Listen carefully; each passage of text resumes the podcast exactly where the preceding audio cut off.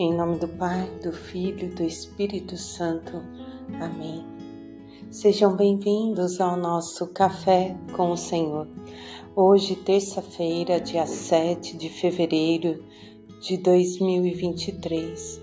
Senhor, nós te pedimos que renove em nós os dons, os talentos e, e todas as virtudes através do Espírito Santo que o Senhor possa permanecer conosco durante esse dia e desde já nós agradecemos a sua companhia. Meus irmãos, hoje com muita alegria nós meditamos aqui o Salmo 8, que nos convida a refletir sobre a formação dos céus. Quando o salmista então diz que, ao contemplar os céus que formastes com dedos de artista, vendo a lua e as estrelas brilhantes, perguntamos: Senhor, quem é o homem para dele lembrar com tanto carinho? Quem é quem somos nós para Deus lembrar de nós com tanto amor, com tanto carinho? Diante da imensidão dos céus, diante da imensidão do mar, diante da beleza da natureza. E quando nós vamos lá para a leitura do livro de Gênesis, nós continuamos lá no capítulo 1, do 20 até o 2, capítulo, versículo 4. E aí nós contemplamos toda a formação dos outros dias, o quinto, o sexto e o sétimo dia. Toda a origem do céu e da terra. E Deus viu que tudo isso era muito bom. Ele conclui sua criação. Mas dentro da sua criação, ele cria a sua maior obra, a sua obra-prima, o homem e a mulher, sua imagem e semelhança. A palavra traz exatamente assim: Deus criou o ser humano, a sua imagem, a imagem de Deus o criou homem e mulher. E Deus diz aos homens: Sede fecundos, multiplicai-vos, enchei a terra, submetei-a com responsabilidade e não arbitrariamente. Ele viu que tudo era muito bom. Mas nós, por muitas vezes, queremos querer nos igualar mesmo a Deus, nos perdemos pela vaidade, pela autoconfiança, pela falta de humildade. E aí entra o pecado na nossa vida nós devemos lembrar que somos uma obra-prima de Deus, mas que acima de nós temos que honrá-lo, amá-lo de todo o nosso coração. E quando nós meditamos o Evangelho de São Marcos, aqui no capítulo 7, versículos do 1 ao 13, vai dizer que os fariseus e os escribas interrogavam Jesus. Por que teus discípulos não observam as tradições dos antepassados e tomam refeições sem lavar as mãos? E Jesus então responde: Com muito acerto, Isaías profetizou: Hipócritas, como está escrito: Este povo me honra com lábios, mas seu coração está longe de mim Vão é o culto que me prestam, pois o que ensina não são mais que preceitos humanos. Deixam de lado os mandamentos de Deus e apegam-se às tradições dos homens.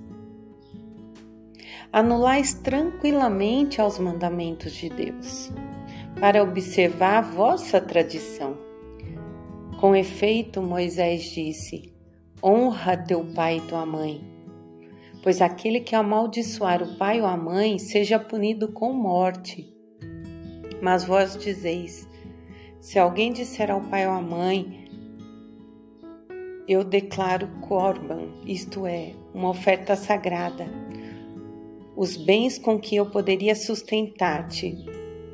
Vós já não os deixais fazer nada pelo pai ou pela mãe, e assim anulais as palavras de Deus. E fazeis muitas outras coisas semelhantes. E aí nós refletimos nessa palavra de exortação que nos convida a refletir como nós temos agido. Nós ficamos presos a preceitos humanos ou cumprimos aquilo que o Senhor nos pede? Nós somos feitos imagem e semelhança de Deus. Acabamos de refletir lá em Gênesis. E só o amor de Deus nos constrói, pode nos fazer assim. Só Ele nos amou de uma forma tão grande a ponto de nos criar a sua imagem e semelhança. E nós precisamos ser acolhedores da misericórdia acolher uns para com os outros. E aí então, Jesus recorda aos fariseus e escribas sobre a hipocrisia. Quantas vezes deixamos de lado os mandamentos e sendo que o quarto mandamento é honrar pai e mãe. Os nossos pais são eles que vão nos orientar na primeira fase da nossa vida ensinando o sentido daquilo que a gente faz e daquilo que somos. Já na segunda parte da nossa vida, podemos começar a caminhar sozinhos e já vamos adquirindo a sabedoria. Mas nós temos sempre que lembrar que foram os mais velhos, os anciões, os nossos pais, avós, que nos ensinaram a sabedoria, foram transmitindo através da experiência para cada um de nós. E fica o convite para respeitá-los, ter paciência, visitá-los, ouvi-los. Quantos idosos passam seus dias sozinhos, sem atenção, carente de uma palavra, de um abraço, de um olhar, nós também vamos envelhecer. Que o Senhor trabalhe o nosso coração para que não nos percamos no caminho, para que não deixemos de lado aquilo que Ele nos ensinou.